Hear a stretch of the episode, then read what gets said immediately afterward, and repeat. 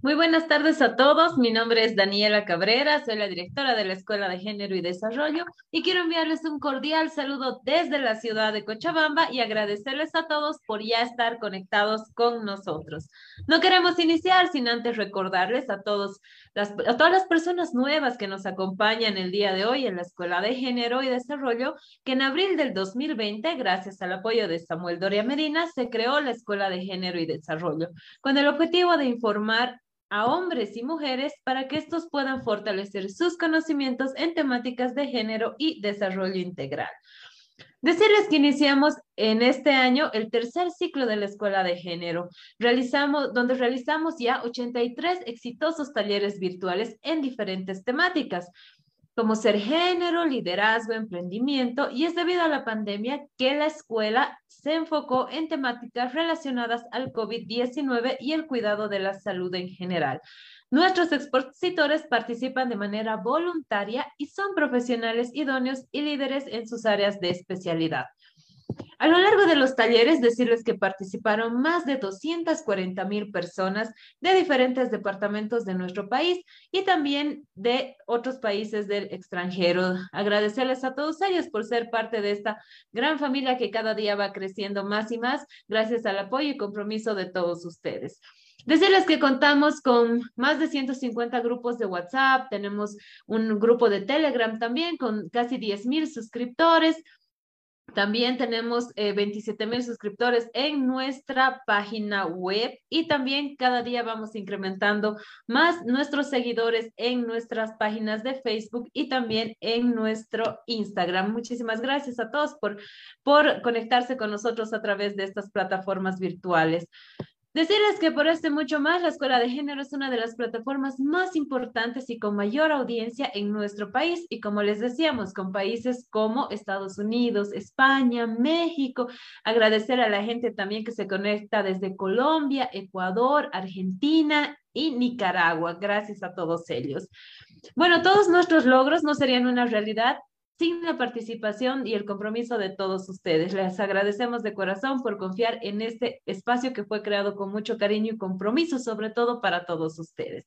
Como les habíamos prometido en este nuevo ciclo de la Escuela de Género, vamos a tocar temas muy importantes referentes a la salud, pero también temas como el día de hoy vamos a tratar en nuestro taller, temas de la coyuntura y también que son importantes para cuidar nuestra vida y mejorar también así nuestras condiciones en las cuales nos encontramos ahora también como sociedad decirles a todos ustedes que reafirmamos cada día nuestro compromiso de seguir trabajando porque estamos convencidos que con educación Bolivia puede. Muy buenas tardes a todos y bienvenidos a este taller número 84 de la Escuela de Género, donde vamos a hablar sobre un tema muy importante, como les habíamos comentado, como es la prevención contra el acoso y crímenes en Internet. Los últimos, estas últimas semanas hemos tenido realmente datos alarmantes en nuestro país acerca de eh, las consecuencias que tiene el ciberacoso y todos los crímenes que se han dado por Internet. Así que va a ser muy importante que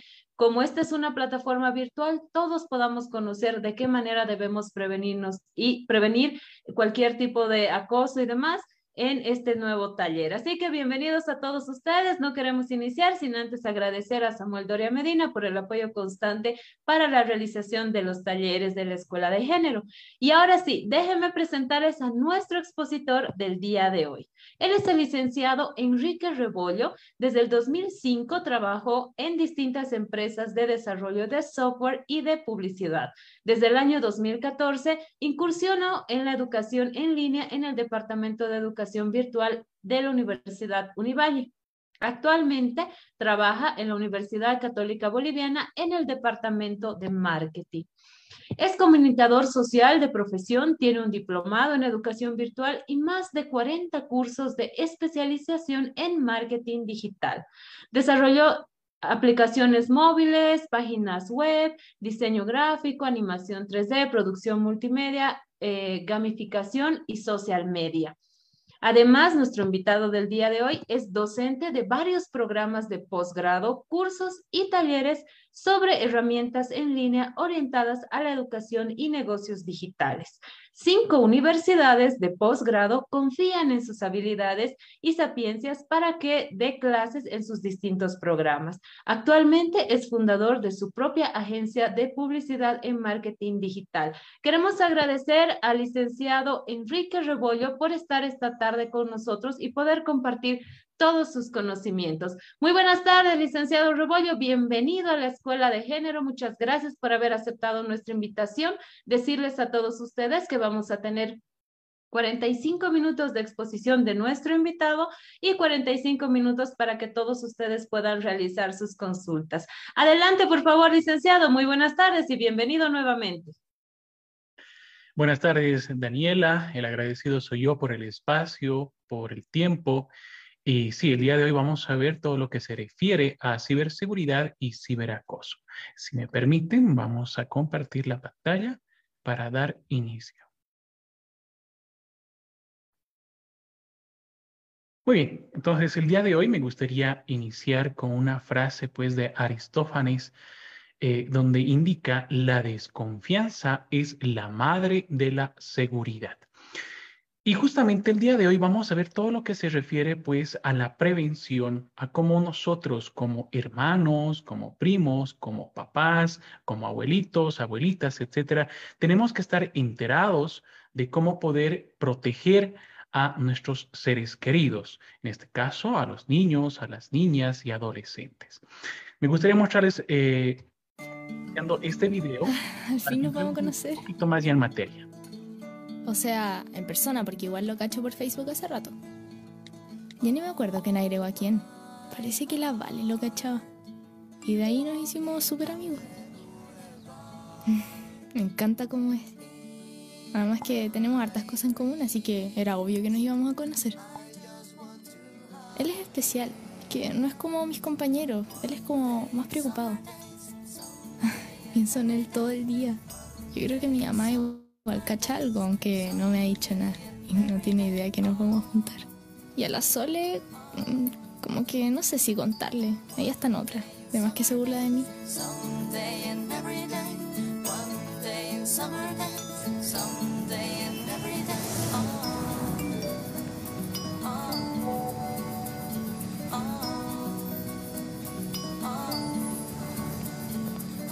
Hola. Hola. Tú eres la amiga del Pancho, ¿cierto? Ah, Sí, vos tenías Felipe, ¿no? Sí, vos te avisó entonces. Sí, me acaba de ver un mensaje. Ah, dale. Oye, me haga cerca, ¿vamos? Mm, ya, vamos. Dale. ¿Y este el CAI? Sí, vos este el CAI, lo conocí. Qué bonito, sí, lo cachaba por foto. ¿Te lo queréis llevar? Ya, sí, vos. Toma, no sabía que te gustaban los perros. Me encantan. Vamos, CAI. Vamos.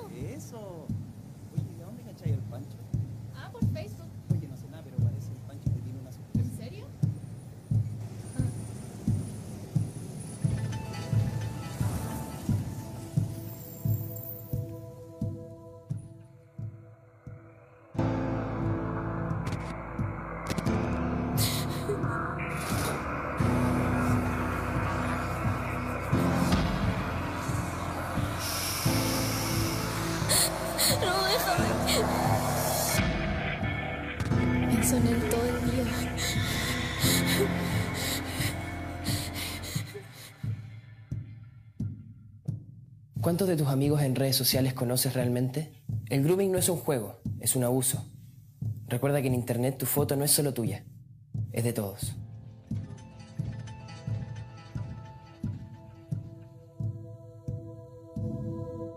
Estas son campañas realizadas en otros países, como bien podíamos apreciar, para poder eh, alertar un poquito y con estas historias sí eh, levantarnos ya de nuestra comodidad y decir algo está sucediendo el día de hoy.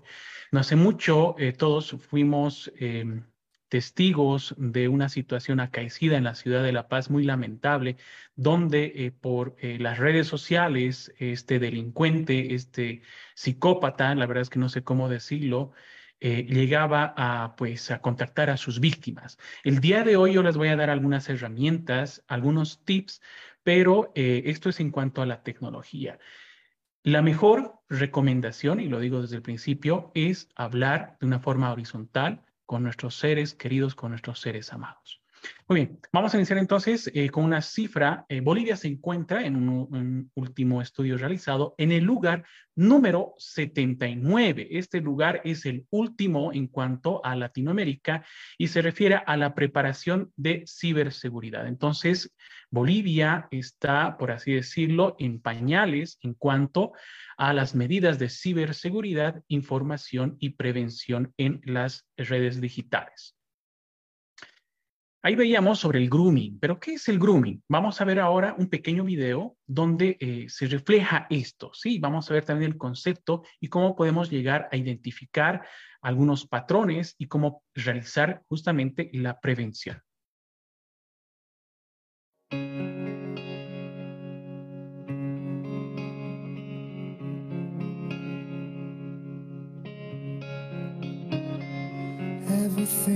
Is falling, everything seems so clear. But you won't change your ways or a damn thing that you are doing wrong. Everything is falling, everything seems so clear. You can get what you want, get what you need. Things are where you belong, at the end, who you wanna be. What your love is, what you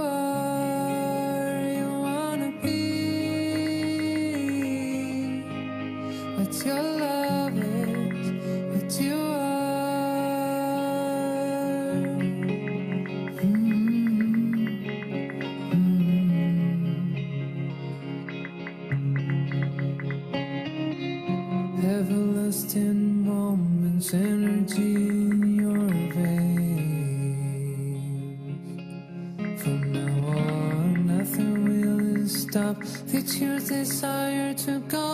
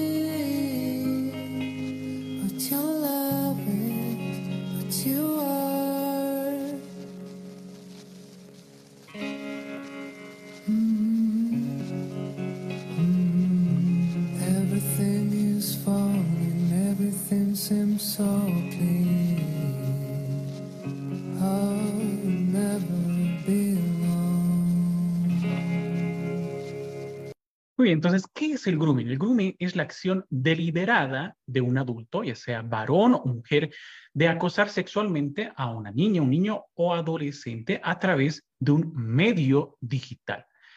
Veíamos ahí eh, en el video bastante explícito, clarito, que, eh, pues bueno, se hacen pasar, ¿no es cierto? Se hacen pasar por jóvenes, eh, jovencitas. Lo que sucedió en La Paz es de que este señor eh, se hacía pasar, tenía un perfil de una mujer y se hacía pasar, obviamente, por, un, eh, por una señora. Y es así que iba llegar, eh, llegaba a captar a sus víctimas. ¿Cómo podemos identificar un perfil falso? En primer lugar, un perfil falso no tiene mucha interacción.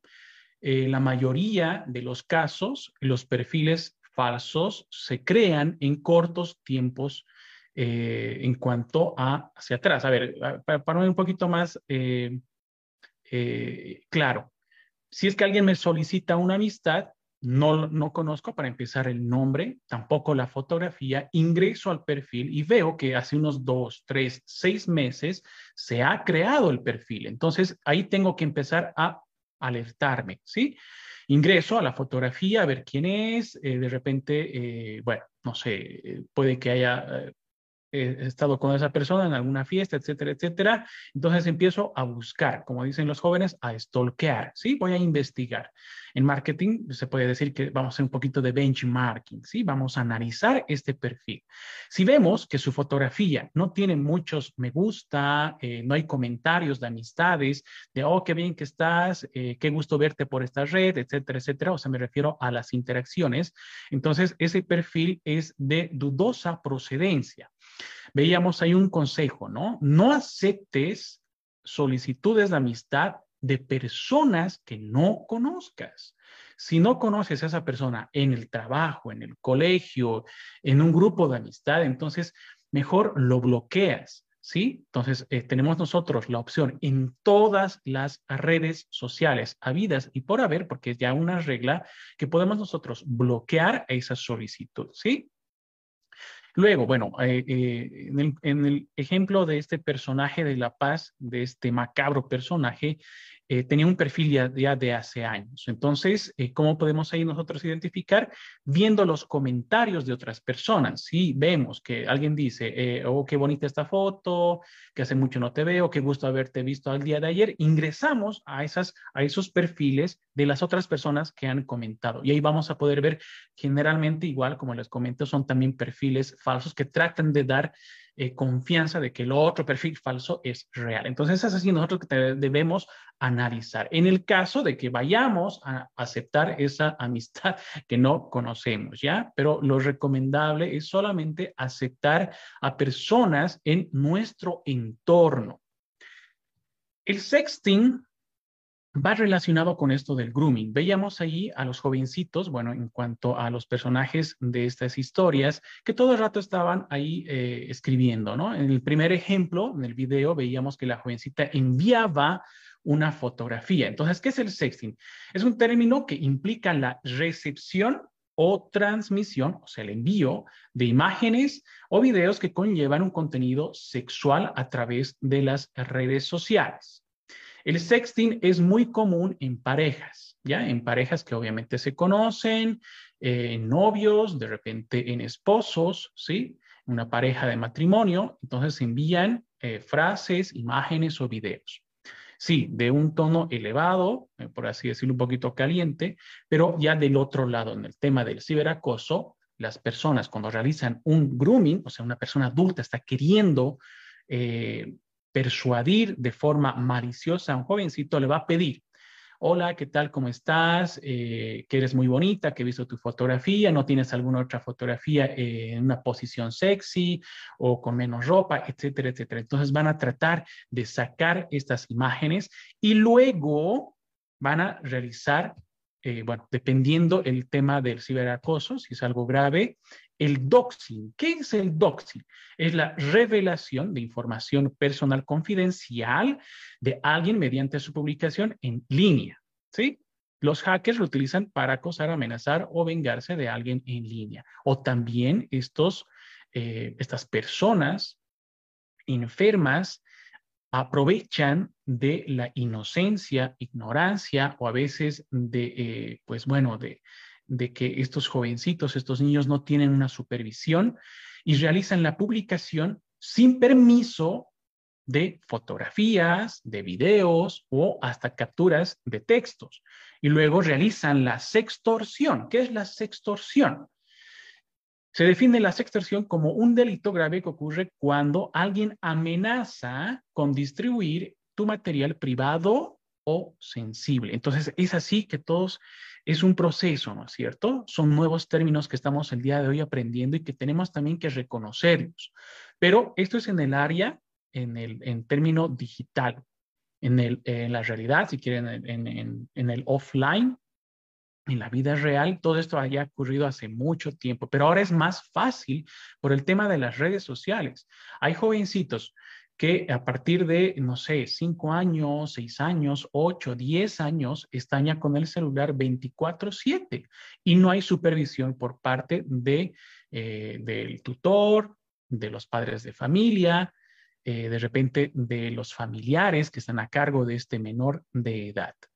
Entonces es importante nosotros que estemos al tanto, primero, en qué redes sociales están, qué fotografías están publicando, con quiénes están interactuando y hablar con ellos, ¿no? Nunca está por demás repetir cada semana, cada mes, cada trimestre, cada semestre, hijito, hijita, no aceptes amistades de personas que no conozcas. No aceptes, no envíes material sensible de tu cuerpo a personas que no conozcas. Y eso, aún así, conociéndolas tampoco, porque lo que se envía a Internet se queda en Internet. Muchas veces nos confiamos o los jovencitos se confían, ¿no? Sí, le he enviado, pero para que se elimine a los cinco minutos, a los dos minutos, como las historias, ¿no? Hay muchas historias que a, los, a las 24 horas desaparecen y que ahí se confían. Señores, y dicen, no, ah, es que la, aplicación no deja sacar captura de pantalla. Puedo agarrar otro celular. Hay mil y un formas para poder recuperar ese material. Reitero, lo que se sube a Internet se queda en Internet. Muchas veces pensamos que no, que se ha borrado, que yo lo he borrado inmediatamente del WhatsApp, solamente por hacerme al interesante o a la interesante. Entonces, todo ese material se puede recuperar. Hay aplicaciones, por ejemplo, en WhatsApp, cuando alguien borra a los dos segundos, si quieren, al segundo envió algo, una fotografía, un video, un texto, y de repente, eh, no sé, no era la persona a quien yo quería enviar, o al último me desanimo, hay aplicaciones que recuperan esa información que se ha borrado. Entonces, todo el rato está buscando. Y si borra, salta la aplicación y recupera ese material, aunque lo hayan borrado al segundo, aunque lo hayan borrado al segundo. Entonces tienen que tener mucho cuidado. Ahora vamos a ver una pequeña animación donde tenemos eh, pues la opción de bloquear. Más adelante yo les voy a mostrar algunas herramientas y también algunos consejos en cuanto a las redes sociales para eh, tener ah, un poquito más afinado, pulir algunas asperezas en cuanto a la seguridad y privacidad de todas las redes sociales.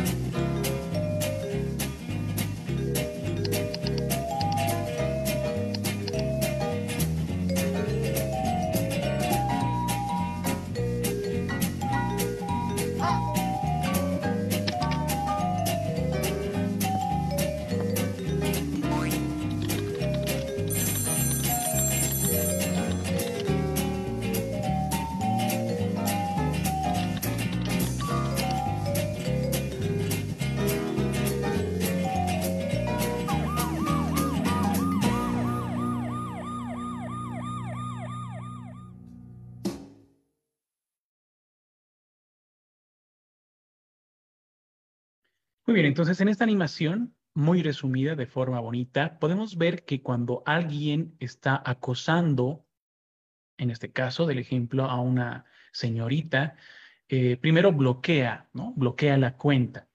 Todas las redes sociales, reitero, tienen esta función. Si bien en, este, en esta animación veíamos eh, pues una interfaz de Facebook un poquito antigua, continúa esta función en Facebook. Podemos bloquear a esta persona, ¿sí? Lo mismo sucede en Twitter, en Instagram, eh, podemos bloquear también en WhatsApp, en LinkedIn, si es que tiene alguna red social, alguien en esta, una cuenta en esta red social, en TikTok, que está muy de moda, eh, eh, está fuerte pues la migración de este grupo joven, adolescente en la red social de TikTok. Bueno, entonces cuando vemos que alguien está siendo muy persistente y crea otras cuentas falsas y trata de contactar a su víctima, entonces ahí recurren en primera instancia a un familiar, al responsable. Podría ser el papá, la mamá, el tutor, un adulto responsable. Y tienen que sacar capturas, ¿sí? Primero van a sacar capturas porque, no sé, de repente este ciberacosador puede posteriormente agarrar y dar de baja la cuenta.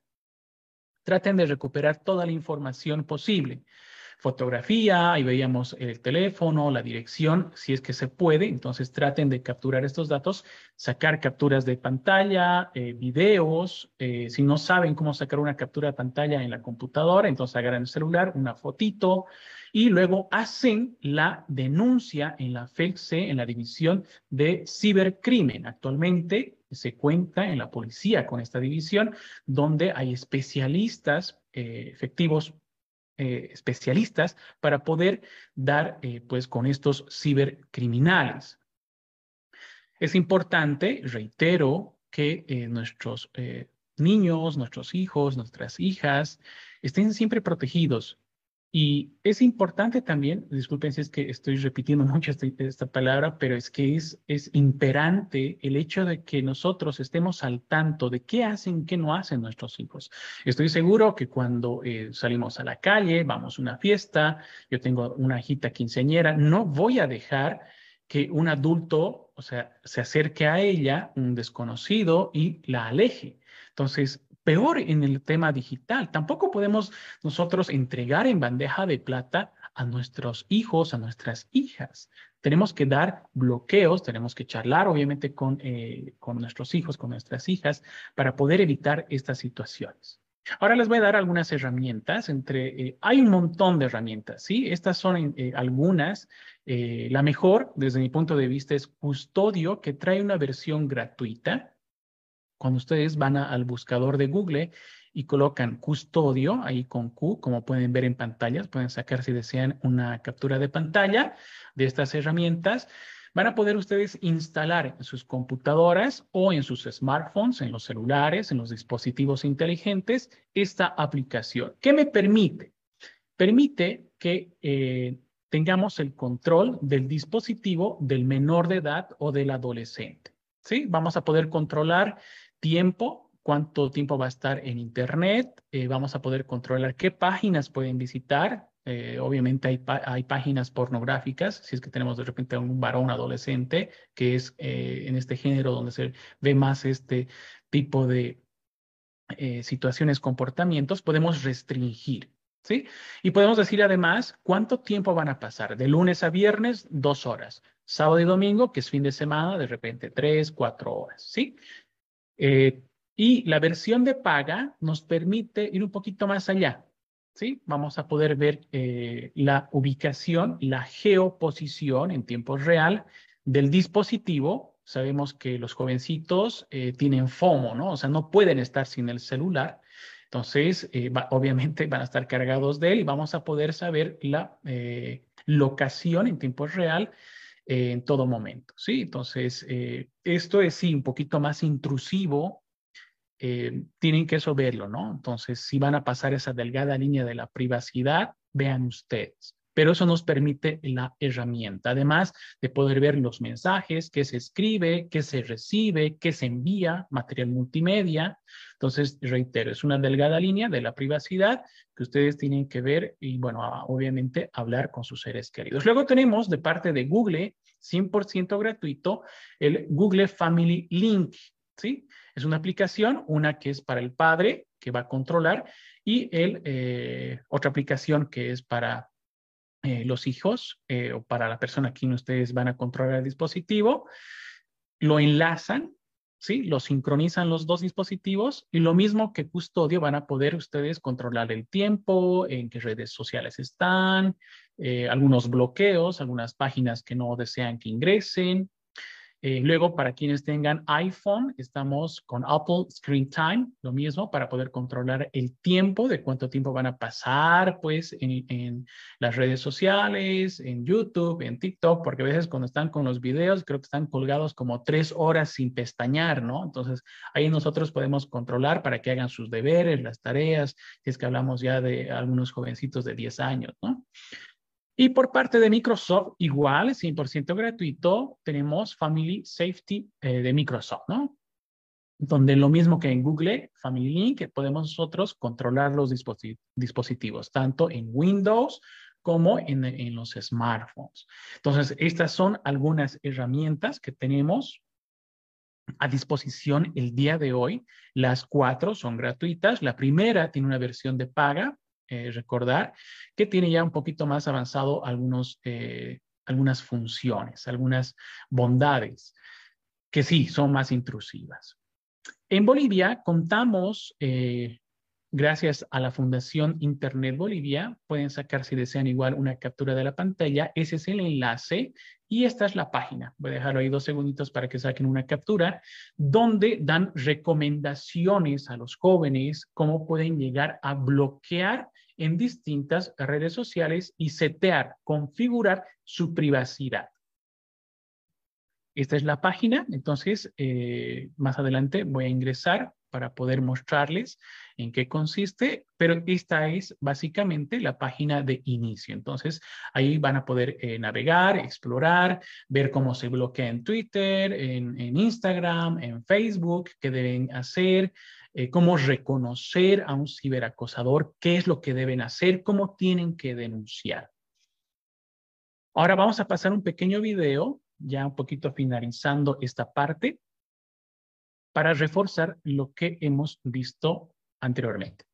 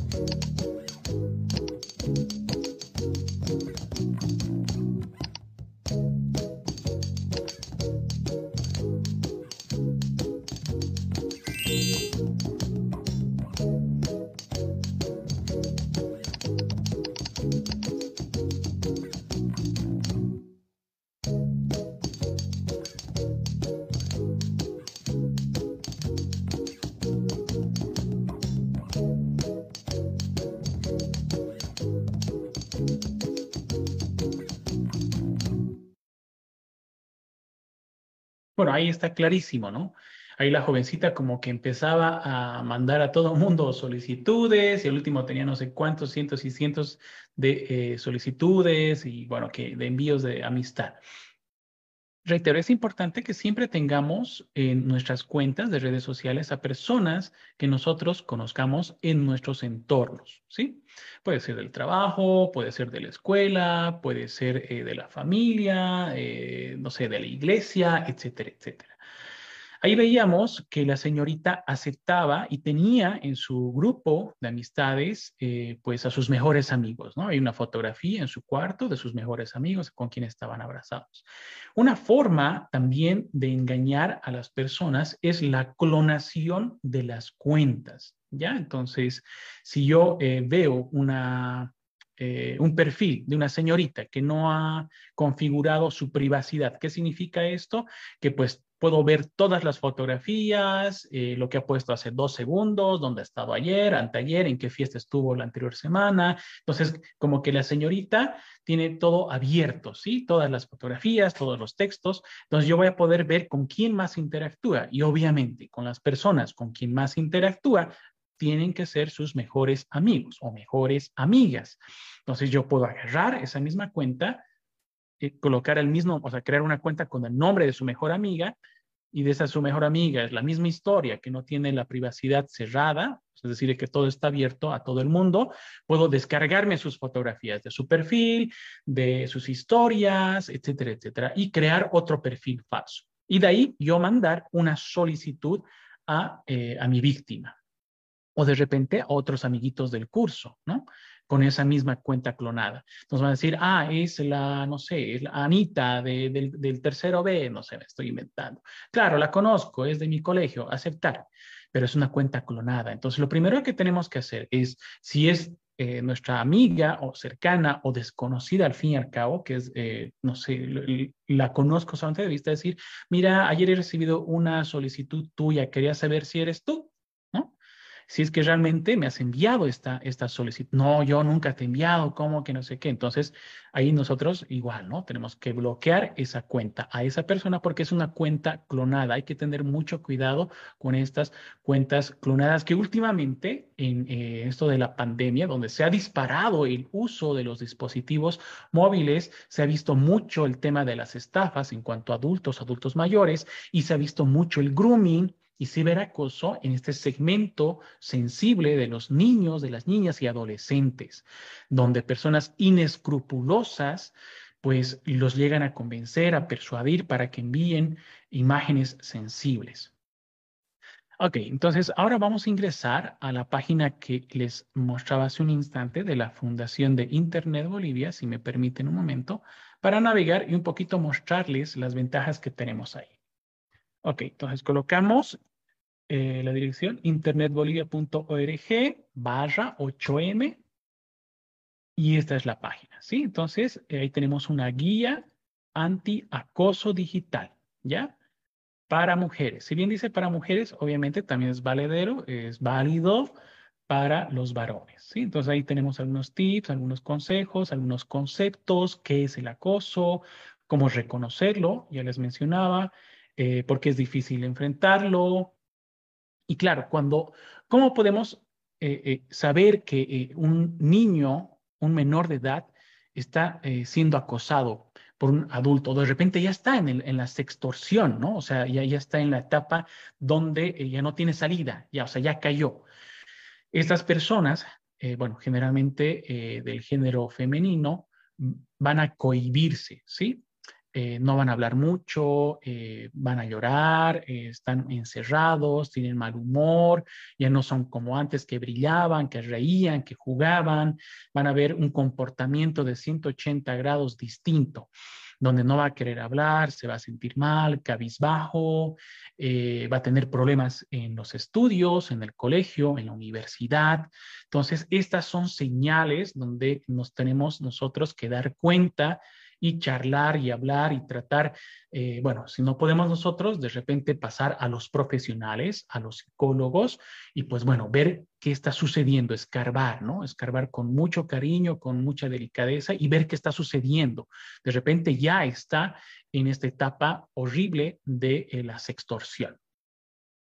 Ok, entonces navegando un poquito, vemos algunas estadísticas y aquí está esta parte, ¿no? Con, animaciones bastante sencillas. Estas sí están con las últimas interfaces de las redes sociales. Aquí vemos qué hacer en Facebook, cómo tenemos que bloquear, cómo tenemos que configurar nuestra privacidad. Entonces ahí podemos ver cómo bloquear, cómo eh, ver de que no sean públicas nuestras imágenes, de que solamente a quienes nosotros aceptemos como amigos podemos eh, pues compartir recién con ellos todas nuestras aventuras, anécdotas, videos, familia, eh, lugares, etcétera, etcétera, ¿sí? Lo único, si es que nosotros cerramos bien y configuramos, a lo mucho que va a tener la otra persona es el nombre, la foto de perfil y la foto de la portada.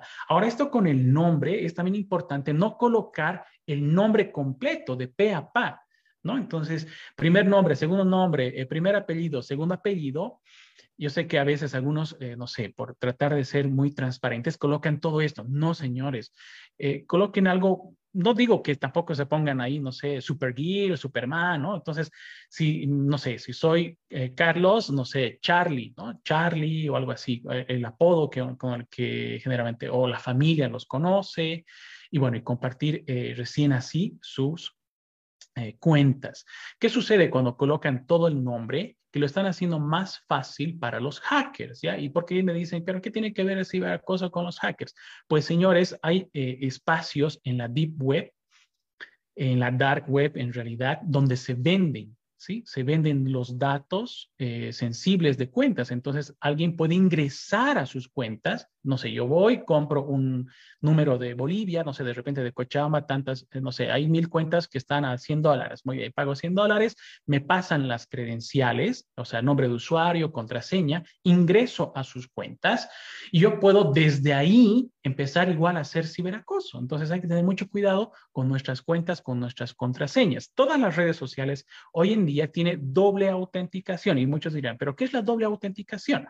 Cuando yo quiero ingresar a Facebook, me va a mandar un mensaje a mi celular, me va a decir, hola, estás ingresando desde tu computadora, ¿quieres hacerlo? Pongo en el celular, sí.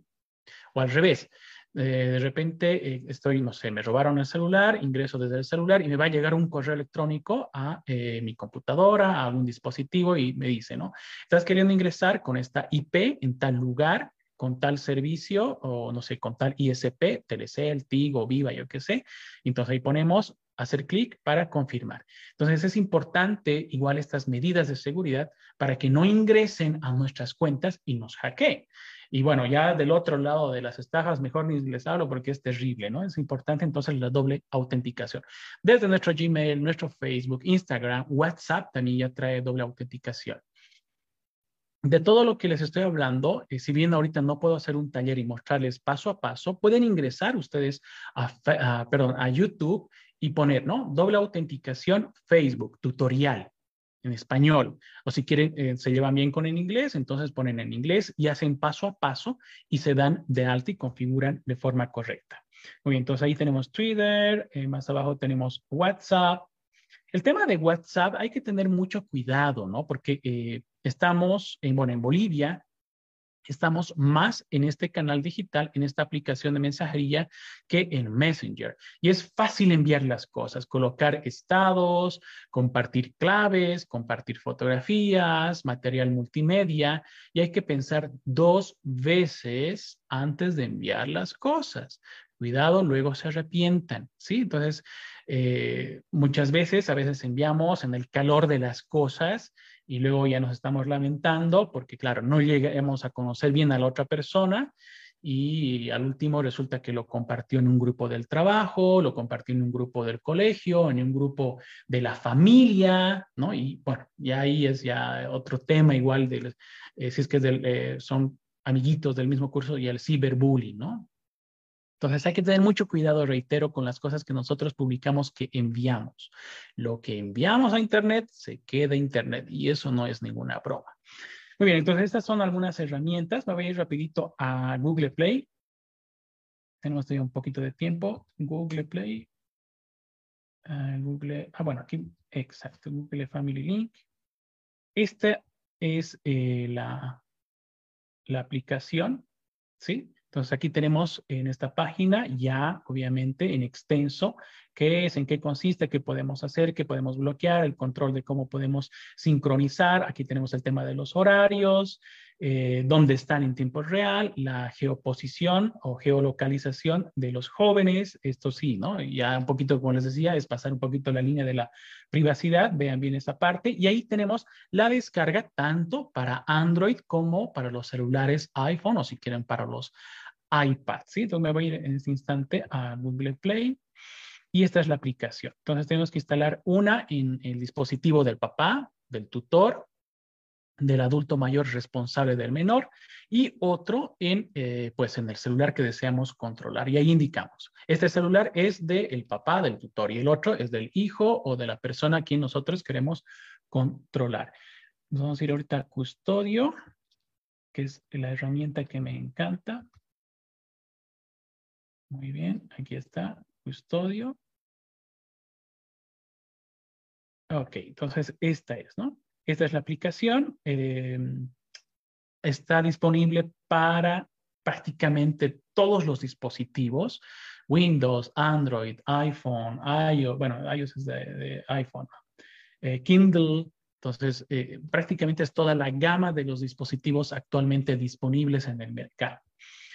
Y, y, sí, ahí tenemos full control. Hay una versión de prueba, si mal no recuerdo, son de siete días, donde vamos a poder probar eh, esta versión de paga full y ver lo, eh, pues, las ventajas, beneficios, etcétera. Por si acaso yo no estoy haciendo esto eh, que, me está pagando custodio, no piensen, pero desde mi punto de vista es una herramienta bastante completa porque la manejo hace tiempo. Y sí, manejo la versión gratuita porque eh, no necesito muchos dispositivos conectados. En la versión gratuita, si mal no recuerdo, son dos dispositivos que te deja agregar, sincronizar. Y en la versión de paga, pues ya son ilimitados, ¿no? Son arriba de cinco, si mal no recuerdo. Entonces, este es, este es custodio. vamos a ir a ver. Ok, bueno, ahí tenemos que darnos de alta con un correo. Vemos algunas estadísticas. Me voy a ir a Google Play y vamos a poner custodio, ¿no? Para que vean cuál es el... Ok, aquí está, Custodio. Custodio Kits es la aplicación que vamos a instalar en el dispositivo del joven, del menor de edad, y esta otra en el celular, en el dispositivo del papá o del tutor. Muy bien, entonces estas son las herramientas principales. Eh, estoy abierto a todas las preguntas que se vayan a generar. Con mucho gusto los voy a responder. Estamos todavía, creo, al límite de tiempo, pero bueno, no sé. No sé si tienen alguna duda, eh, alguna consulta. Gustoso voy a responder todo lo que se genere. Muchísimas gracias al licenciado Enrique Rebollo que ha compartido con nosotros esta tarde información muy importante para poder tener mucho cuidado al momento de utilizar las redes sociales, especialmente el Internet, en lo que es Facebook, perdón, y, los, y WhatsApp en este caso. Muchísimas gracias, licenciado. Realmente ha sido una información muy valiosa la que usted nos ha brindado el día de hoy. Bueno, como bien decía, vamos a habilitar a partir de este momento en sala 1 todas las personas que quieran realizar su consulta, que a través de la plataforma Zoom puedan levantar la mano Pedimos a la gente que nos acompaña también en sala 2 que a través de los, del chat que ya está habilitado puedan enviarnos sus consultas. Y a todas las personas que nos acompañan también en nuestra, en nuestra página de Facebook, que nos dejen sus consultas en los comentarios. Iniciamos, doctor. Tenemos muchas preguntas para usted. En este momento vamos a habilitar el micrófono de Fabio Scut. Adelante, Fabio. Buenas noches. ¿Desde dónde nos acompaña? Muy buenas noches, gracias. Eh, buenas noches, licenciado desde La Paz.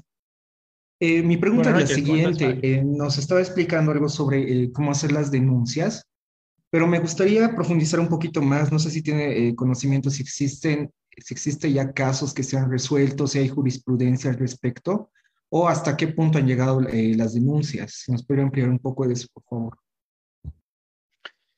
Bueno, en, tema de estadísticas en cuanto a las denuncias eh, en la división de cibercrimen, eh, lamentablemente eh, no son muy altas los casos que se han llegado a resolver. Ahora, en el tema de jurisprudencia, creo que lo más adecuado sería que un abogado pueda responder esto, ¿no?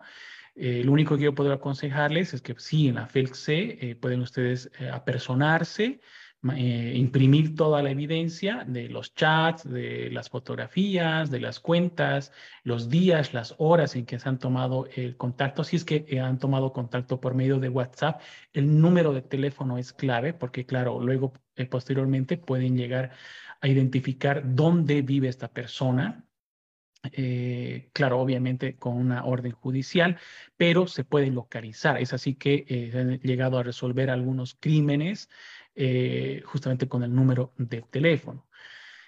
a modo de comentario, recuerdo de un familiar que, pues bueno, perdió el, el, carnet de identidad y, bueno, una persona lo encontró y con su muy buena intención, lo publicó en Facebook. No estuvo más de dos horas. Eh, y claro, se tomó, eh, en contacto este mi familiar, eh, le dijo, mira, yo soy de la fotografía, ¿dónde nos vamos a encontrar? Y bueno, le entregó todo perfecto. Mira, estas dos horas han bastado para que hasta el día de hoy se abran con estos datos de, fecha de nacimiento, nombre completo y obviamente, bueno, la imagen de, del carnet de identidad en Tigo más de 35 eh, líneas y eran para realizar estafas. Entonces hay que tener mucho cuidado. Y entre estas estafas, no me extrañaría si ahí está por ahí metido algún tema de ciberacoso también. Entonces hay que tener mucho cuidado, ¿no? Entonces cuando uno eh, pierde el, el, carnet o algún tema de identificación. Pero a lo que quiero llegar es de que es importante nosotros que eh, lleguemos pues a sacar estas evidencias para que eh, demos material a los policías y puedan realizar y bueno, y todo tenga un buen fin y los arresten o bueno, los, los juzguen o lo que tenga que ser de acuerdo al crimen que hayan cometido. Muchas gracias, licenciado. Un saludo a todas las personas que nos acompañan también desde el Departamento de La Paz. Continuamos, por favor, con otra consulta para usted. Habilitamos el micrófono del doctor Rubén Rodrigo López. Adelante, por favor. Buenas noches. ¿Desde dónde nos acompaña? Bienvenido. Buenas noches, licenciado. ¿Cómo está usted? Buenas noches, grupo. Aquí hablo de Santa Cruz. Ah, yo soy pasante de Derecho me falta mi defensa, pero estamos en eso. Y por el momento, doctor, le, puedo, le quiero preguntar si eso de los problemas cibernéticos también es para los adultos también, o también es para los jóvenes, para los niños. Sí, la mayoría de los casos eh, se ven en menores de edad, pero claro, se ha visto también acoso entre adultos, ¿no? Entonces, eh, esto sucede generalmente al género femenino cuando un varón de forma insistente trata de tomar contacto o engañar en todo caso a su víctima y citar en algún lugar o engañarle con frases bonitas, que te ves eh, bella, hermosa, etcétera, etcétera. Pero sí, también se da el ciberacoso eh, en pares, ¿no? En el sentido de adulto y adulto, o de repente adulto y adulto mayor, ¿no? También se dan estos casos. Lo ideal es siempre identificar, eh, pues bueno, que estas personas eh, mm, las conozcamos, Sé que estoy reiterando igual mucho esto, pero es importante. Si es que yo no conozco quién está del otro lado de la pantalla, entonces hay que tener mucho, mucho recelo y mucha desconfianza de qué estás enviando. Te dicen, hola, ¿qué tal? ¿Cómo estás? O como las estafas que se dan, ¿no? Eh, con números internacionales en WhatsApp. Hola, mira, eh, soy tu familiar, no te quiero decir, ¿te acuerdas de mí? Estoy viviendo en España. Y tú dices, ah, hola, tío, eh, tío Germán hola, ¿cómo estás, sobrino? ¿no? Y ahí le damos charla y empiezan a, decir, ¿cómo estás? Mira, no me acuerdo, eh, no sé, eh, dónde vivíamos o trata de sacar cosas, ¿no? Información. Entonces hay que tener mucho cuidado. Y si tienes contacto con el tío Germán, en el caso del ejemplo, agarrar y decirle, tío, eh, hoy eres tú, me estás hablando por WhatsApp o algún familiar que lo conoce al tío o al familiar que está tratando de tomar contacto, mira, me ha escrito esto, bla, bla, bla. Entonces, tener cuidado tener mucho, mucho tacto en qué información estamos revelando y qué nos están pidiendo, qué nos están queriendo sacar. Muchas gracias, licenciado, por responder esta pregunta muy interesante que nos llega también desde el departamento de Santa Cruz. Continuamos, por favor. Ahora sí, nos trasladamos de manera virtual a nuestra sala número dos. Enviamos un saludo a todos los que están conectados desde nuestra sala número dos. Jimena Andrade, doctor eh, licenciado, nos dice, ¿cómo podemos reconocer que una oferta de trabajo es falsa o peligrosa?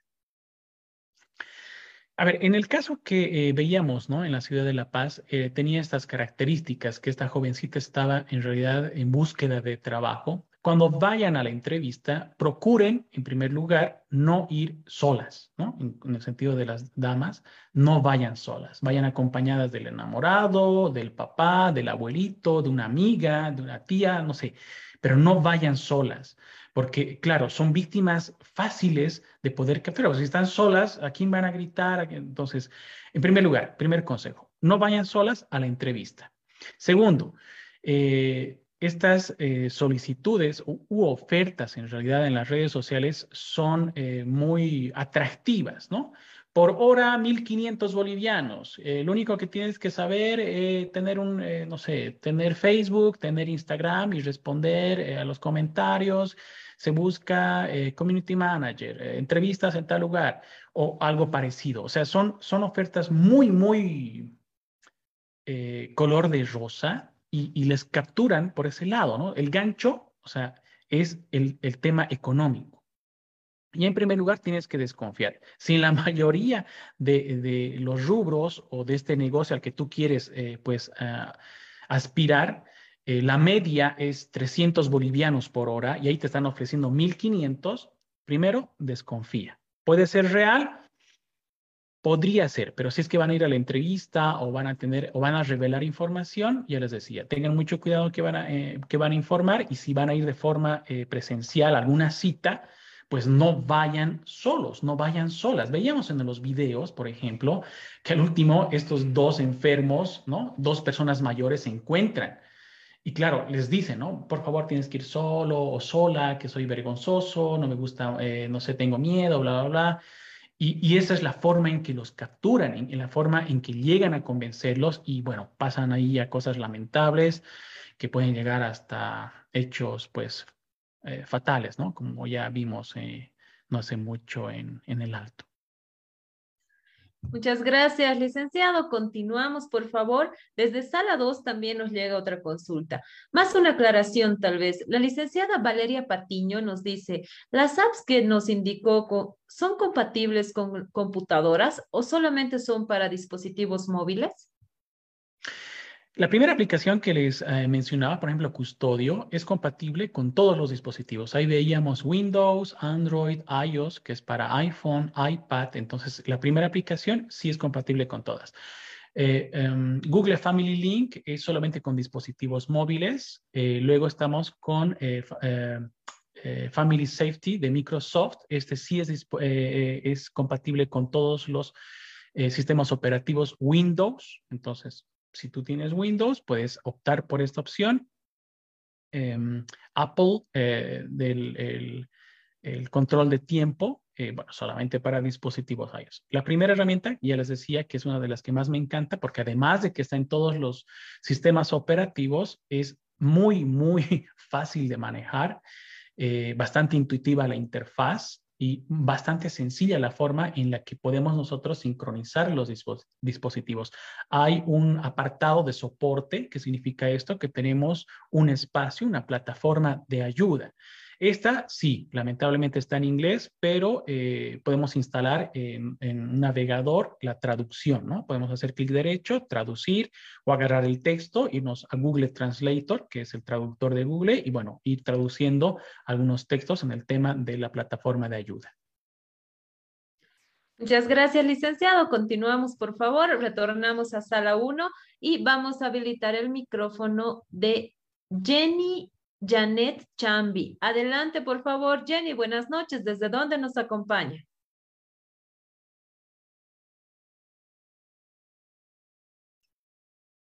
Nuevamente, por favor, Jenny Janet Chambi. Bueno, al parecer Jenny está con algunos problemas. Vamos a seguir más adelante con su consulta. Ahora habilitamos el micrófono de Noelia Iraizos. Por favor, adelante, Noelia.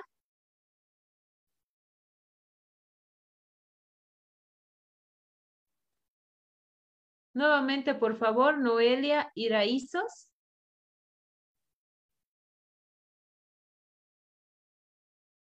Bueno, estamos con algunos inconvenientes al parecer. Continuamos, por favor. Gabriela Vallejos.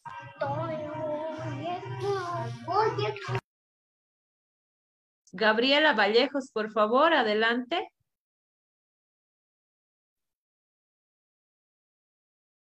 Bueno, mientras solucionamos eh, este problema que tenemos, vamos a continuar con más consultas para ustedes que nos llegan desde sala 2. Lenny Justiniano nos dice, ¿cómo lograr que nuestros correos sean seguros, puesto que a veces no los, a veces nos los solicitan para cursos online? A veces hay sin cursos que son cursos que nunca se realizan. Saludos desde La Paz, nos dice Lenny Justiniano. Muy bien. Eh, bueno, ahí tenemos dos opciones. En primer lugar, crear una cuenta eh, de correo electrónico. Eh, la mayoría creo que está en Gmail. Entonces puedes crear una cuenta en esta plataforma, en este servicio gratuito de Google y reitero, de Gmail, explícitamente para este tipo de registros. ¿sí? Entonces, si, no sé, te solicitan nombre completo, y les decía, tengan cuidado con esta parte. Eh, y el correo electrónico, entonces tú dices, he creado, eh, no sé, cursos.enrique.gmail.com. Entonces, esa es mi, dirección de correo electrónico eh, que voy a utilizar para todo este tipo de situaciones, cursos, talleres, suscripciones, algunas páginas web. Si te da flojera, no sé, como la mayoría de nosotros, tenemos en línea herramientas. A ver, les voy a mostrar en este instante dos páginas web. Si me permite, voy a compartirles mi eh, pantalla. Muy bien, entonces estamos acá. Vamos a hacer estas otras páginas y nos vamos a ir a email. Este, ¿sí? Email temporal gratis. Entonces, acá ustedes, bueno, aquí yo puedo poner Enrique, eh, Enrique, taller, eh, no sé, taller medicina estoy inventando. Aquí puedo elegir con qué terminación, o sea, en qué dominio. De repente me gusta eh, este, este que dice guster.com. Muy bien, entonces en este instante acabo de crear una cuenta de correo electrónico en, no sé, 15 segundos y está con mi nombre, ¿sí? Si es que yo refresco esto, me va a cambiar de forma aleatoria otro correo electrónico. Vamos a hacer otra vez. Voy a entrar como si estuviera entrando desde el principio. Y ahí está, ¿sí? Entonces me ha creado de forma aleatoria otro correo electrónico. Esto yo lo puedo modificar y elegir la terminación.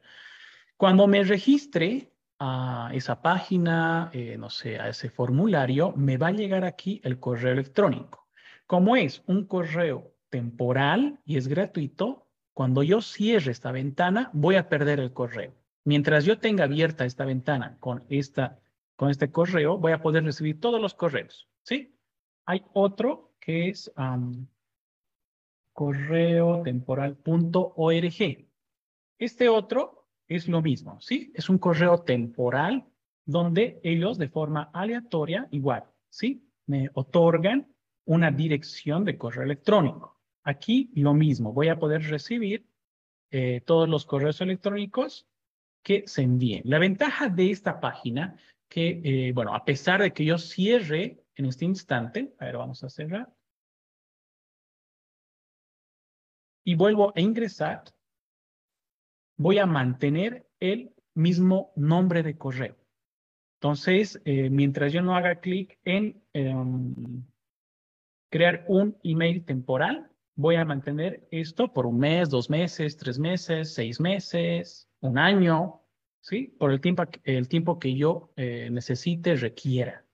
Entonces, si yo digo, bueno, ya eh, quiero cambiar otro correo electrónico, ya me aburrí de este. Entonces hago clic acá y ahí pongo Enrique. Enrique. Y no, aquí puedo elegir, ¿no? Quiero con esta terminación. Ok, crear email. Listo. Entonces ya tengo otro correo de forma rápida, un correo temporal. Reitero, si es que yo cierro esta ventana, no pasa nada, puedo ingresar nuevamente y voy a poder recuperar, leer todos mis correos electrónicos. Entonces, estas son dos opciones. Hay un sinfín de páginas que hacen lo mismo. Ustedes colocan igual en el buscador correo temporal o email eh, free o temporal eh, email, algo así en inglés, y les va a aparecer una lista enorme. Estas son dos páginas que las voy manejando ya hace años y hasta el día de hoy funcionan 100%. Espero haber respondido la pregunta. Muchas gracias a nuestro invitado del día de hoy, que está respondiendo a todas nuestras consultas. Por favor, les pedimos tanto en sala 1 y en sala 2 que estén atentos para poder realizar su consulta. En sala 2 nos puedan enviar sus consultas al chat que está habilitado y también en Facebook que nos hagan llegar sus consultas a través de las, los comentarios que, que, pueden enviar a través de esta plataforma virtual. Decirles a todos que no, no, no, se, no se sientan tal vez que no tienen mucho conocimiento en esto. Todos estamos aprendiendo ah, gracias a la pandemia. Creo que hemos todo, todos ingresado a este mundo de la virtualidad, así que por favor, siéntanse libres de poder realizar las consultas que ustedes requieran, porque estamos, es para eso este taller, para que todos de manera conjunta podamos aprender un poquito más acerca del uso y los cuidados que debemos tener con el Internet. Muchas gracias a nuestro invitado. Continuamos con las consultas, por favor. Vamos a habilitar el micrófono de Janet Viana Claros. Adelante, por favor, Janet. Buenas noches. ¿Desde dónde nos acompaña? Adelante con su consulta.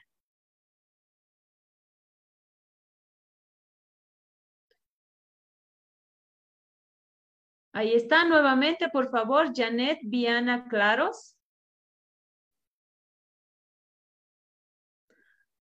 Bueno, continuamos, por favor. Tenemos varias preguntas todavía. Les pedimos que estén atentos, por favor. Ahí estás, Janet, ¿nos escuchas?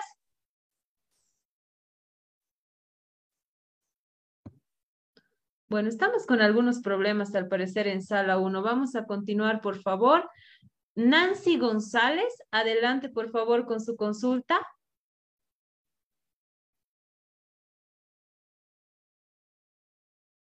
Nancy González, por favor.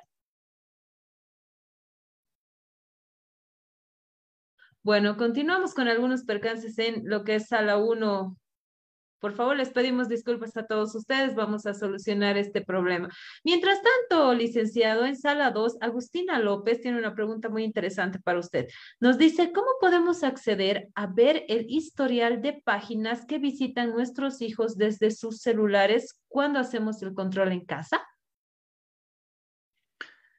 Ok, eh, bueno, dependiendo del navegador, del browser, eh, podemos nosotros eh, fácilmente ingresar a la configuración, ¿sí? Vamos a la configuración y nos vamos al apartado que dice historial.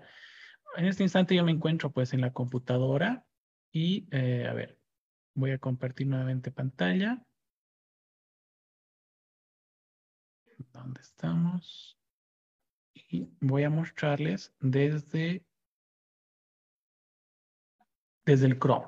Hoy en día eh, si es que no están en Chrome, están en Firefox y creo que están nuevamente retornando al navegador eh, nativo de Windows, que es Edge, porque está dando buenos resultados. Pero es básicamente eh, casi los mismos pasos, ¿sí? Entonces, en la parte superior derecha hay unos tres puntitos en el Chrome. Y ahí vemos que dice historial. Entonces, ahí tienen, por ejemplo, mi historial de mi computadora, lo que se ha cerrado recientemente, a veces vemos, ¿no? Los jovencitos, ¿qué estás haciendo? Y van cerrando, ¿no? Pa, pa, pa, Entonces, aquí en el historial podemos ver qué páginas han visitado y qué páginas han cerrado. Eh, este es de mi computadora y esto es de mi celular.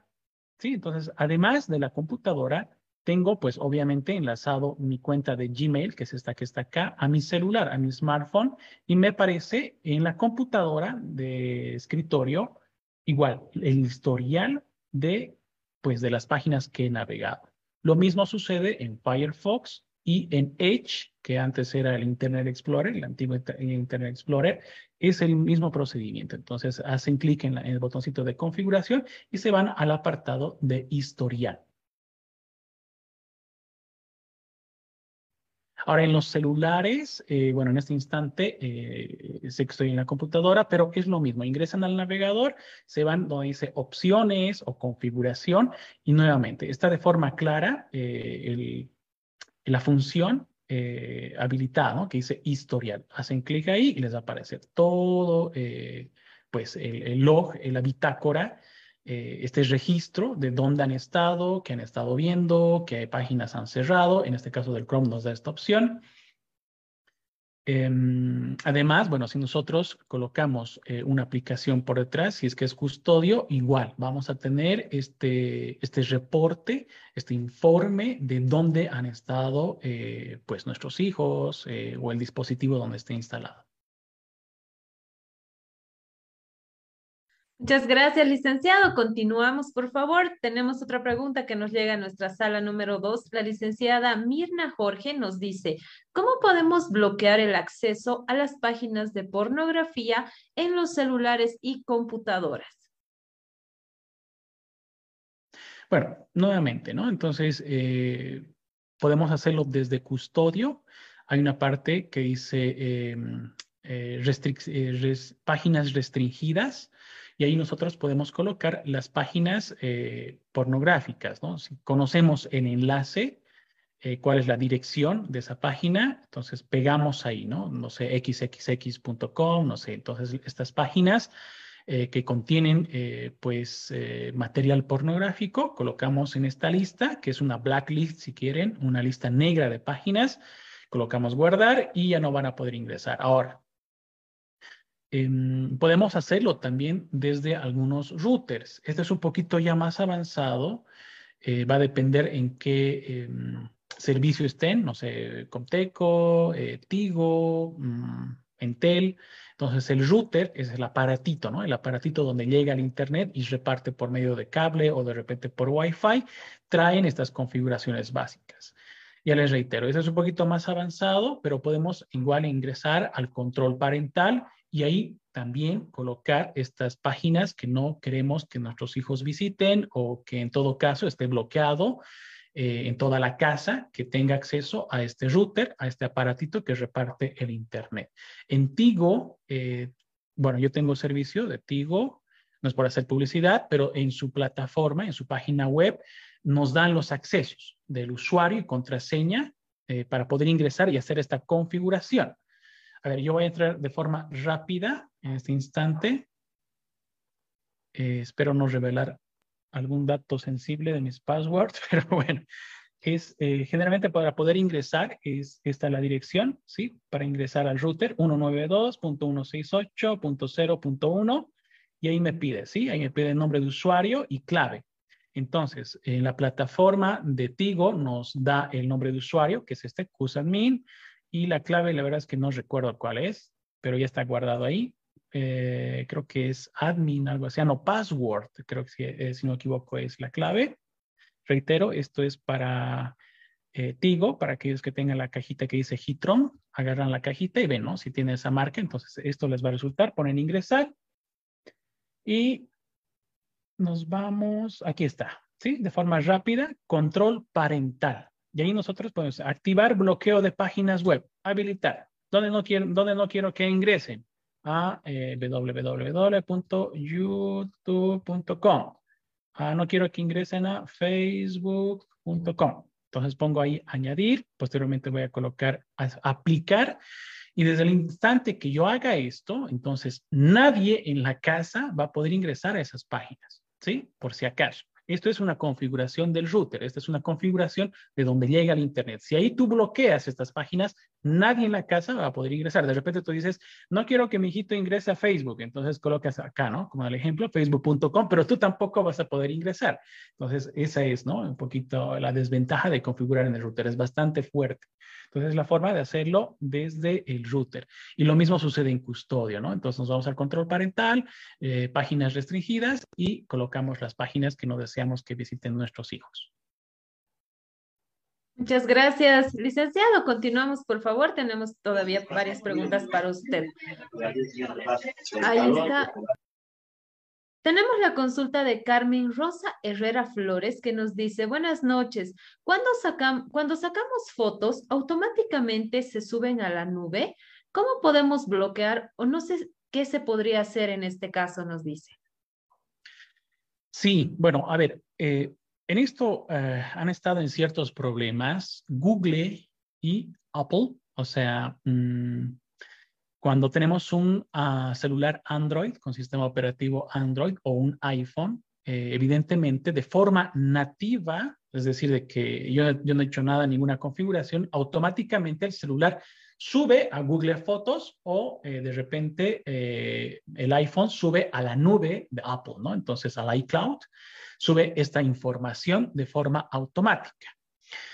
Eh, hubo un escándalo, no hace bueno, un par de años, donde una actriz famosa, reconocida en el medio, eh, le hackearon pues la cuenta y eh, ingresaron a su iCloud, es decir, a donde se subía de forma automática en la nube sus fotografías y pues bueno, revelaron fotografías muy íntimas y hubo un escándalo en ese entonces. Desde ahí que han ido restringiendo los servicios automáticos pero eh, dependen las marcas. O sea, por ejemplo, en el tema de Android, no es lo mismo Huawei que Samsung o de repente que Xiaomi, que en sus configuraciones eh, eh, nativas, algunos ya traen, no sé, Samsung automáticamente puede subir, y claro, Samsung también trae su propia nube, ¿no? Entonces, eh, traen esas configuraciones automáticas. Lo que tenemos que hacer es ingresar a la cámara, ¿sí? Ingresamos a la aplicación de la cámara de forma nativa, eh, ingresamos a la configuración. Bueno, la verdad es que no sé bien esta parte de memoria, pero tenemos que ir sí o sí a la configuración y dependiendo del modelo de Huawei, de Xiaomi, del iPhone, destiquear, eh, subir fotografía. Y ahí también debemos aprovechar de destiquear, o sea, quitar ese check, esa palomita si quieren, de geolocalización. Todo esto se llama metadata, que significa que cuando yo saco una fotografía, estoy, no sé, en Chile, estoy de vacaciones en Tiquipaya, en Quillacollo, en Brasil, en Estados Unidos, saco la fotografía y se queda esta metadata, ¿ya? ¿Dónde he sacado exactamente la fotografía. Y esto es, eh, bueno, sensible, ¿no? Entonces pueden saber eh, si yo he sacado, no sé, el día de ayer una fotografía de mi hijo en el colegio, cosa que no, nunca tienen que hacer.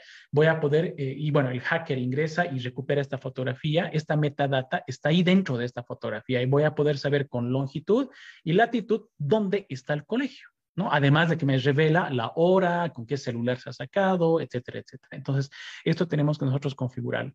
Reitero, esto pueden hacerlo eh, ingresando igual a YouTube, ingresando el modelo de su celular, eh, como eh, no subir imágenes a, la nube, ¿no? O de repente eh, configurar Google Fotos desde Android. Entonces ahí ustedes van a tener el control. Automáticamente, eso, ¿no? Destiquean y ya no se va a subir a la nube esta información. Perfecto, muchas gracias por esta aclaración a nuestro invitado del día de hoy. Continuamos, por favor, con las últimas dos consultas y estamos llegando a la parte final de nuestro taller número 84 de la Escuela de Género. Giovanni Ubaldo Ojeda Rojas nos dice desde nuestra página de Facebook, ¿se puede cerrar una cuenta de Facebook de forma definitiva? Eh, no. La respuesta tácita es no. ¿Sabes? Eh, si bien Facebook te da la opción de dar de baja, o sea, eliminar tu cuenta, si tú más adelante ingresas, eh, no sé, el correo electrónico con el que te diste de alta, te va a aparecer automáticamente una opción que dice, ¿quieres recuperar tus fotografías? ¿Quieres recuperar tu historial? Entonces, toda esa información está en los data centers, si quieres, en las nubes o en los servidores de Facebook. Entonces, si bien tú dices eliminar, sigue virtualmente esa información en Facebook. Obviamente no es pública, porque si alguien busca, digamos, esa tu cuenta, no la va a encontrar, sí, pero más adelante, si tú quieres darte de alta, va a continuar esa información ahí dentro. Ahora, si alguien te ha hackeado y conoce tus credenciales, puedes recuperar esa información a pesar de que hayas eliminado esa cuenta de Facebook. Muchas gracias, licenciado. Continuamos, por favor, una consulta más. Fabiola Montoya desde Facebook también nos dice, ¿podemos identificar de dónde salió o a quién pertenece una fotografía que fue utilizada para unos memes? ¿Hay algún código licenciado que se pueda verificar de dónde se habría obtenido esta fotografía? Bueno, en, en el tema, ahorita les voy a compartir mi pantalla. Hay una plataforma que lo utilizan eh, los periodistas es para hacer un poquito de, ingeniería inversa, que es esta la aplicación. Es Eye, como pueden apreciar. Pueden sacar una capturita. Voy a hacer un zoom. ¿sí? Entonces, esta es eh, la página web. Aquí nosotros podemos subir las fotografías. ¿Qué me va a hacer esto? Es un buscador de imágenes, ¿sí? Entonces, a ver, voy a entrar a Google. ¿De qué quieren buscar? ¿Qué imagen? ¿Qué personaje político? A ver. A ver. Mm, no quisiera entrar a algo sensible. ¿Alguna autoridad que se les ocurra? Tal vez podría ser alguna autoridad del exterior para evitar. Ya, sí, Obama. Obama. El expresidente. evitamos cualquier tipo de susceptibilidad. Sí, mejor. Así no vamos a tener ningún tipo de preferencia. A ver, digamos, em, han creado un meme con esta fotografía, ¿ya? Entonces yo la voy a descargar en mi computadora, pongo en guardar imagen como, digamos que es un meme, pongo guardar, ingreso a esta plataforma, pongo subir, me voy a escritorio y aquí está esta fotografía. Pongo abrir.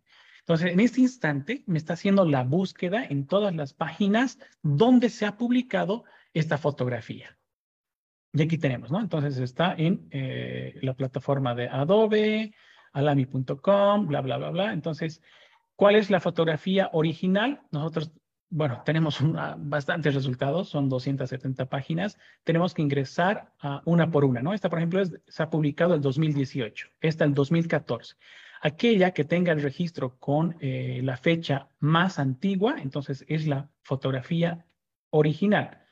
2014, 2014, bueno, tenemos que revisar, ¿no? Es bastante información. Y lo mismo sucede, miren acá, por ejemplo, uno utiliza esta fotografía para hacer este tipo de imagen.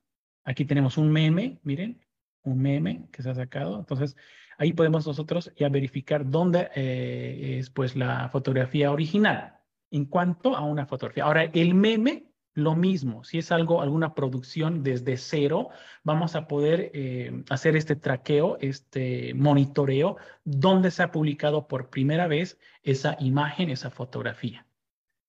Entonces, esta herramienta es bastante útil, ¿no? Es un poquito para ver eh, las fuentes en las primeras fuentes, eh, si es una fuente fidedigna, si no es algo falso. Recuerdo, a modo de comentario, eh, bueno, hace un, par de años un medio eh, importante de comunicación en la ciudad de Cochabamba daba una información, ¿no? De que la banda Popó tenía su estrella en Estados Unidos y, y bueno, todo fue montado y con esta herramienta, el día de hoy se puede encontrar esta fotografía donde, claro, pagaron ¿no? los de la banda porque te, te lo arman ahí eh, con tu nombre, todo, y aparenta ser como si tú tuvieras una estrella eh, en el paseo ¿no? de las de los artistas. Pero bueno, la cuestión es de que esta, este medio no hizo la verificación de las fuentes y lo publicó como algo verídico, siendo que era un chiste, ¿no? Y, ya después al día siguiente lo eliminaron. Pero Facebook, eh, pero Internet, en realidad Google, el motor de búsqueda, lo seguía manteniendo eh, esta información,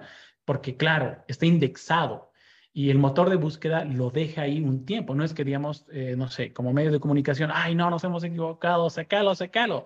Lo sacas, va a seguir indexado un par de horas todavía en el Google. Y claro, yo saqué ahí mis, mis capturas de pantalla y me sirve para dar clases, justamente para siempre verificar las fuentes y tener mucho cuidado en lo que uno publica, ¿no? Gracias, licenciado. Con esta aclaración, entonces, podemos decir de que no es hacer nomás los memes por hacer, así que nos pueden identificar desde dónde salen los memes. Así que a tener mucho cuidado también, ya que los memes están de moda en las redes sociales. Muchas gracias, licenciado. Bueno, lamentablemente hemos llegado al final. Tenemos todavía varias preguntas para usted. Sin embargo, estoy segura que más adelante volveremos a estar conectados para poder seguir aprendiendo sobre el uso y los cuidados que debemos tener con el Internet. Le agradecemos por estar esta noche con nosotros. Por favor, sus conclusiones y las últimas recomendaciones. Muchísimas gracias, Daniela. Bueno, las recomendaciones, todo lo que hemos estado reiterando, no acepten eh, solicitudes de amistad de personas que no conozcan. Si van a una entrevista de trabajo, vayan acompañados, vayan acompañadas. Tengan mucho cuidado de lo que eh, eh, mandan por las redes sociales, lo que mandan por WhatsApp, por lo que mandan en Messenger, de los videos que publican en TikTok, tengan mucho cuidado. Eh, los eh, cibercriminales están al ojo al charque de qué están eh, ustedes publicando. Si, no sé, de repente publican en TikTok un video de su casa, van a ver si tienen un televisor, de cuántas pulgadas, qué, qué, equipos tienen, qué cosa hay en la casa, etcétera, etcétera. Entonces tengan mucho cuidado de lo que publican, ¿sí? Y nuevamente, pues la tecnología, si bien es todo lo que se refiere a lo digital online, el tema offline es más importante porque si ustedes charlan, hablan, tienen una comunicación horizontal y, transparente con sus seres queridos, con sus seres amados, con sus hijitos, con los menores de edad, van a poder evitar cualquier cosa en cualquier canal digital y también en la vida real. Queremos agradecer a nuestro invitado del día de hoy, el licenciado Enrique Rebollo, que nos ha acompañado para poder compartir toda esta información tan importante con todos nosotros. Le agradecemos a nombre de todas las personas, de las 3.500 personas que se han conectado y se han inscrito en nuestro taller el día de hoy. Le agradecemos por haber compartido todos sus conocimientos con nosotros y lo esperamos muy pronto nuevamente en la Escuela de Género. No se vaya todavía, por favor, le vamos a quitar unos minutitos a nuestro invitado. Bueno, decirles que está ya conectado con nosotros Samuel Doria Medina. Muy buenas noches, Samuel. Gracias por conectarte para poder clausurar un un exitoso taller más de la Escuela de Género. Muy buenas noches, bienvenido. Muy buenas noches, eh, Daniela, y muy buenas noches al expositor de esta noche y a toda tu importante audiencia. Eh, realmente me ha parecido eh, muy, muy pertinente el tema. yo estoy, estoy muy impresionado con este tema porque he visto hace unos días en Netflix una serie que dicen que es eh, un hecho de la vida real que se llama El estafador de Tinder, que a las personas eh, eh, que les interesa el tema les recomiendo en Netflix El estafador de Tinder. Tinder es esta red donde uno consigue pareja y muestran cómo hay, había una persona que ha estafado millones de dólares a mujeres y realmente es increíble cómo hay gente que tiene una habilidad eh, para estas cosas, porque después que les estafaba a las mujeres, después que les sacaba todos sus ahorros y que ellas sabían que, no tenía para pagarles, las volvía a llamar y les seguía sacando dinero. Eh, y este no es un tema alejado de nuestra realidad. Eh, yo he escuchado un caso de una señora en Cochabamba que hay alguien que le escribe por las redes sociales y que le jura amor y que le dice que la va a visitar y que le va a mandar dinero y demás, y se hace pequeños préstamos.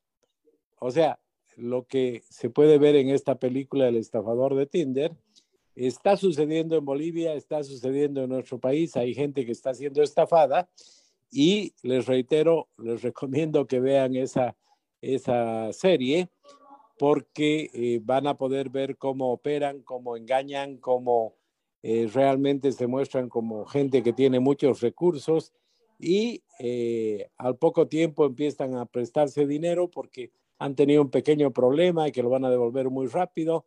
Entonces, realmente debe haber mucha gente que está cayendo con estos estafadores que hay en, en las redes y creo que es muy importante y no son no son niños, no son jóvenes, son personas adultas que caen en estas trampas. Entonces, les reitero, eh, las personas que, tengan interés, el estafador de Tinder en Netflix para ver cómo operan este tipo de estafas que están sucediendo en nuestro país. Eh, Daniela, eh, espero que sigas sigas eligiendo muy bien los temas con las sugerencias de tu propia audiencia. Creo que eso es muy importante, saber qué es lo que eh, la propia, eh, los propios participantes quieren conocer y que elijas muy bien el expositor como lo has hecho para hoy día. Así es que felicitaciones y sigue adelante. Muchas gracias, Samuel, por tus palabras y sobre todo te agradecemos por estar esta noche presente con nosotros y por todo el apoyo que brindas a la Escuela de Género para realizar los talleres. Ya tenemos 84 exitosos talleres. Los hemos iniciado desde el 2019 para todos ustedes con el apoyo de Samuel Doria Medina. Muchísimas gracias, Samuel. Te esperamos el siguiente martes. Bueno, hemos llegado a la parte final de nuestro taller número 84 de la Escuela de Género. Queremos agradecer a nuestro expositor del día de hoy, también agradecer a todos ustedes por estar conectados con nosotros. Recordarles que los talleres de la Escuela de Género son los días martes a partir de las 18.30. Eh, este martes 22 de febrero vamos a tener un, ciclo de talleres que lo hemos eh, consultado con todos ustedes a través de nuestra página de Facebook. Vamos a retornar, retomar un poco el tema de la salud, pero vamos a hablar de un tema muy importante como es la salud emocional. Y lo vamos a tratar en tres talleres. Vamos a hablar desde el embarazo, lo que el tratamiento para los niños, para los adolescentes, para los adultos y los adultos mayores. Así que, porque ustedes eligieron este ciclo de talleres, iniciamos este martes 22 sobre, hablando sobre los cuidados físicos y la salud emocional en embarazos y niños. Así que los esperamos conectados a partir de las 18.30. Vamos a tener una invitada, una expositora muy importante que va a estar con nosotros eh, a partir del día martes en tres talleres. Este martes, el subsiguiente y así eh, hasta terminar el ciclo de tres talleres. Como les decía, este martes vamos a hablar sobre el cuidado físico de manera integral y la salud emocional en embarazos y niños. Así que los esperamos conectados, por favor. No se olviden que para recibir los certificados de participación de los talleres de la Escuela de Género es importante que ustedes puedan inscribirse previamente en nuestro formulario que es enviado a través de, nuestra, de todas nuestras redes sociales y durante las siguientes 72 horas van a recibir ustedes su certificado digital de participación a través de un link que será enviado a los grupos de WhatsApp y también publicado en nuestra página de Facebook. Recordarles a todos ustedes que tenemos nuestra página web habilitada para que ustedes puedan ingresar y conocer un poco más de la misma. Tenemos información exclusiva que nos dejan nuestros expositores para todos ustedes. Es www.escueladegénero.org. Ahí van a poder encontrar mucha información importante para que, les, para que ustedes también la puedan descargar o simplemente revisarla. Decirles también que nos visiten en nuestras redes sociales. Tenemos nuestra página de Facebook, del Instagram, Escuela de Género y Desarrollo, donde ustedes van a poder encontrar mucha información, recomendaciones, links que nos dejan nuestros expositores. En este caso vamos a pedir a nuestro expositor que también todos los links a los que ha hecho referencia en esta exposición los vamos a publicar también en nuestra página de Facebook. Decirles también que tenemos habilitado nuestro canal de YouTube, donde ustedes van a poder volver a ver todos los talleres de la Escuela de Género. Ahí está, ustedes pueden observar que están ya habilitados todos los videos de los talleres de la Escuela de Género, del número 1 hasta el número 84. Si usted se ha perdido alguno, puede volver a verlo en nuestra página de YouTube. Y también decirles que si solamente quieren escuchar el audio de los talleres, Pueden también acceder a nuestros podcasts en la plataforma de Spotify, donde ustedes van a poder acceder a los audios de todos los talleres de la Escuela de Géneros. Así que tenemos mucha variedad en diferentes plataformas para que ustedes puedan volver a, escuchar, estar conectados con nosotros, compartir la información y sobre todo poder estar en contacto con ustedes para conocer todas sus inquietudes. Así que no se olviden, por favor, los talleres de la Escuela de Género los martes a partir de las 18.30. Este martes martes vamos a hablar sobre los cuidados físicos y la salud emocional en embarazos y también en niños. Así que están cordialmente invitados a este ciclo de tres talleres que vamos a tener continuos acerca de este tema tan importante. Bueno, ha llegado un momento muy especial para todos nosotros en, los, en el cual podemos estar conectados y vernos sobre todo, que lo hemos iniciado ya desde el 2019, del cual también fue parte nuestro invitado del día de hoy. Le agradecemos por todo, por haber estado esta noche con nosotros nosotros, compartir todos sus conocimientos y sobre todo por todo el apoyo que nos ha brindado desde siempre, desde el inicio también de la Escuela de Género. Muchas gracias a nuestro expositor Enrique Rebollo. Gracias por estar esta noche con nosotros. Agradecerles a todos ustedes. Por favor, les vamos a pedir que puedan prender su cámara y regalarnos una linda sonrisa para que quede grabado en nuestro taller número 84 de la Escuela de Género. Vamos enviando saluditos rápidamente, por favor.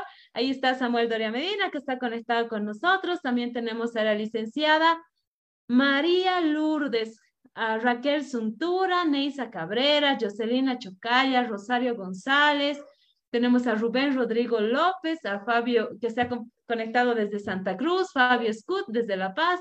Ahí está Benicia Villegas. Un abrazo, querida Benicia. Vamos enviando más saluditos. La licenciada Giovanna Ahí está la licenciada Giovanna. Ahí está Raquel Suntura. Un abrazo, querida Raquel. Vamos enviando más saluditos, por favor. Ahí está Derlín Iriarte también, Kendra Silva, Alexandra Subieta, Saludos, Alexandra. Licenciada Sonia Yampata, Gabriela Martínez, Gloria Maribel Rojas.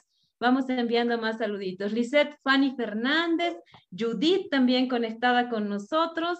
Vamos viendo. Felicidad también está con nosotros. Natalia Humacata, Angélica Salazar, Claudia Rocha. Enviamos también un abrazo y un saludo muy grande a todas las personas que se han conectado desde nuestra sala número 2. Paola Terrazas, Jimena Lora, Julio Cueto, Matilde Choque, Vicente Soruco también, Barrientos Rivera Abigail, Stephanie Villanueva, Marcela Peñalosa, Marcos Solares, Liliana Velarde también que está conectada en Sala 2. Y un abrazo también a todos los que nos acompañan desde nuestra página de Facebook. Ahí está María del Carmen Villalba, tenemos a la doctora Rosa Margarita Chino, Jimena Yari Roca también, Wilma Canaviri, Ahí estábamos con más saluditos. Patricia Fanny, Miriam Chambi. Todos los que no han prendido todavía su cámara, por favor, les pedimos que lo puedan hacer. Esperamos que este taller, al igual que los anteriores talleres de la Escuela de Género, hayan sido productivos para ustedes, donde hayan podido recabar y poder aprender toda la información que nos ha dado nuestro expositor del día de hoy. Es importante tomar las recomendaciones para cuidarnos y cuidar a nuestras familias, como bien decía nuestro invitado del día de hoy. Bueno, agradecerles a todos por estar conectados. Nos encontramos el siguiente martes a partir de las 18.30. Buenas noches a todos. Mi nombre es Daniela Cabrera y ha sido un gusto volver a estar conectados con todos ustedes. Recordarles que no bajemos la guardia, por favor. Seamos responsables, cuidémonos los unos a los otros y no se olviden que está en la escuela de género. Estamos convencidos que con educación Bolivia puede. Bendiciones a todos. Muy buenas noches. Nos encontramos el siguiente martes.